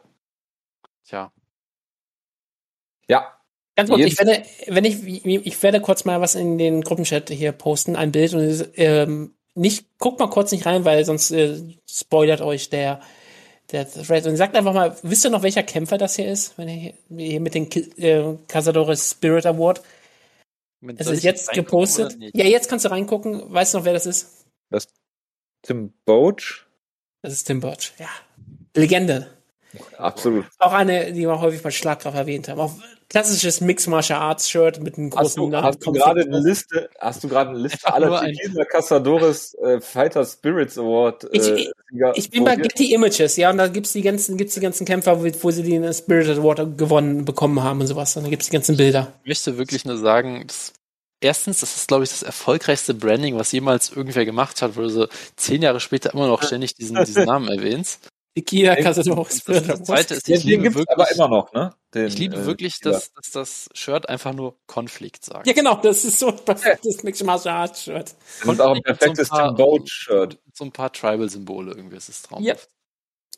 Ja, schade, dass Mirzad Bektic seine, seine, äh, seine, sein, sein Equipment, sein Gear, sein Attire nicht mehr hat. Das äh, ist immer noch schlecht, oder Jonas? Das hättest du gerne. Äh, das war, war das das mit, mit so interessanten Runen und sowas? Mit Ich weiß and Honor oder was da drauf steht. oder, oder irgendwie sowas, ja, keine Ahnung. Yes, äh, großartig. Äh, gut, ich hoffe, dass diese Ausgabe Tequila Cazador Spirit Award heißt. Ne? Also Wir werden nicht dafür bezahlt. Ich hoffe, dass sie nicht so heißt. natürlich heißt die so. Die gibt's doch gar nicht in Deutschland, soweit ich weiß, oder? Ich habe keine Ahnung über. Ich gucke jetzt, bei- ich guck jetzt, bei- ich guck jetzt bei Amazon. So, also äh, die zwei anderen Maincard-Kämpfe müssen wir dazu noch noch irgendwas sagen. Jonas? Ähm, eine Sekunde, ich habe natürlich die Karte gerade wieder nicht vor mir. Ähm, Wir haben Billy Corontilio gegen Shane Burgos. Das sollte ein unterhaltsamer Actionkampf werden. Shane Burgos macht immer viel Spaß. Ich glaube, viel mehr muss man nicht dazu sagen. Ähm, Frankie Edgar gegen Marlon Vera. Ähm, ja, ich meine, Marlon Vera ist auch ein, auch ein sehr unterhaltsamer Actionkämpfer. Der, ähm, genau, gegen Jose Aldo hat er letztens auch mal gekämpft, meine ich, genau. Ähm, ja, macht, macht auch sehr viel Spaß. Bei Frankie Ecker weiß man halt langsam nicht mehr, wo die, wo die Kurve jetzt hin zeigt. Er wurde jetzt auch äh, ziemlich furchterregend von ähm, Corey Sandhagen ausgenockt Anfang des Jahres mit dem Flying Knee. Äh, also schauen wir mal. Ähm, Februar war das wohl. Ähm, okay. Von daher schauen wir mal, wo da die, die ähm, Reise hingeht bei beiden. Aber ich meine, auf dem Papier liest sich das auch äh, durchaus sehr unterhaltsam. Ja, hervorragend. Gut, ich habe mich gerade hier in Tequila Cazadores Anzeigen verloren. Sorry. Wir haben natürlich ja, Quinter hat. Bitte? Alex Pereira auf der Undercard. Ich hoffe, das ist dieser, dieser Typ, der immer alle Backflips zeigt. Ist das der? Ich hoffe es. Ich habe nicht die geringste Ahnung. Das muss ich kurz nach. Chris Barnett ist auf der ähm, Undercard. Ja, gegen ähm, Gian Velante. Bei den Facebook Prelims, ja. Verdammt. Agibert gegen Gian Velante, was ein absolut großartiger Kampf ist. Ja. Alex Pereira ist ein Kickboxer, sehr langweilig. Elia Quinter gegen Bobby Green. King Bobby Green, Jonas, das ist ein Kampf wie für dich gemacht? Es, es sollte auf jeden Fall sehr unterhaltsam sein, ja. Wir haben dann noch äh, äh, Coach Edmund auf der Card, also nicht auf der Card, sondern in der Ecke für Edmund Shabasian, was auch wieder sehr interessant ist. Ah, siehst du, ich wusste den Namen, sagte mir doch gerade irgendwas. Jetzt, wo du es ähm, genannt hast, ja, daher kenne ich ihn. Ja, hervorragend. Gut, ich glaube, dann sind wir auch durch, oder?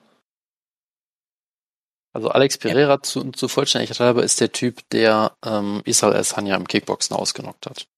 Also okay. Ähm, und ich bin sehr enttäuscht, dass du jetzt nicht nochmal gegoogelt hast, ähm, was für Häuser gerade. Ähm, der hat keine Listings aktuell. Das habe ich ah. doch gemacht. Also er hat keine Listings aktuell. Das ist, das ist, das er hat sowohl bei, bei Zillow als auch bei Realtor.com äh, alles abverkauft. Das letzte, letzte Haus im September. Ach, Aber er scheint noch aktiv zu sein. Das kann ich euch beruhigen. Also wenn ihr auf Long Island eine Immobilie sucht, er, er arbeitet für äh, Seller und Buyer. Dann ist ja gut. Dann ist ja gut. Absolut.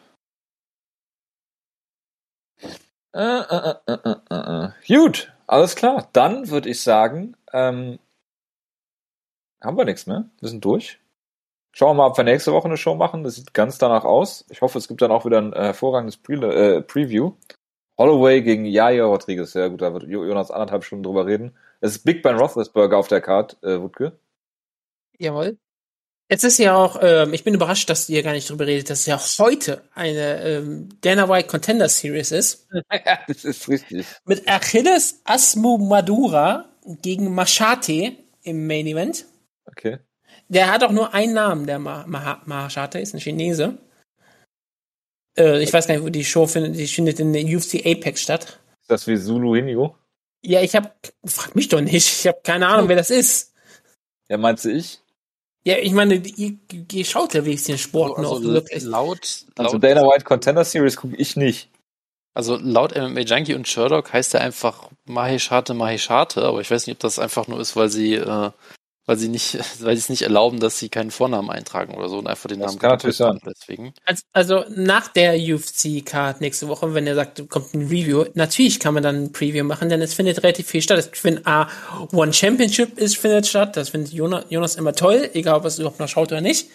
Einfach, weil es da findet. Es gibt natürlich eine UFC Fight Night, Holloway gegen Yahir Rodriguez. Das ist natürlich wirklich was für Jonas, wurde ja auch schon gesagt. Aber es gibt auch noch Bellator. Cristiano Cyborg Santos, gegen Jeanette ähm, Kavanagh.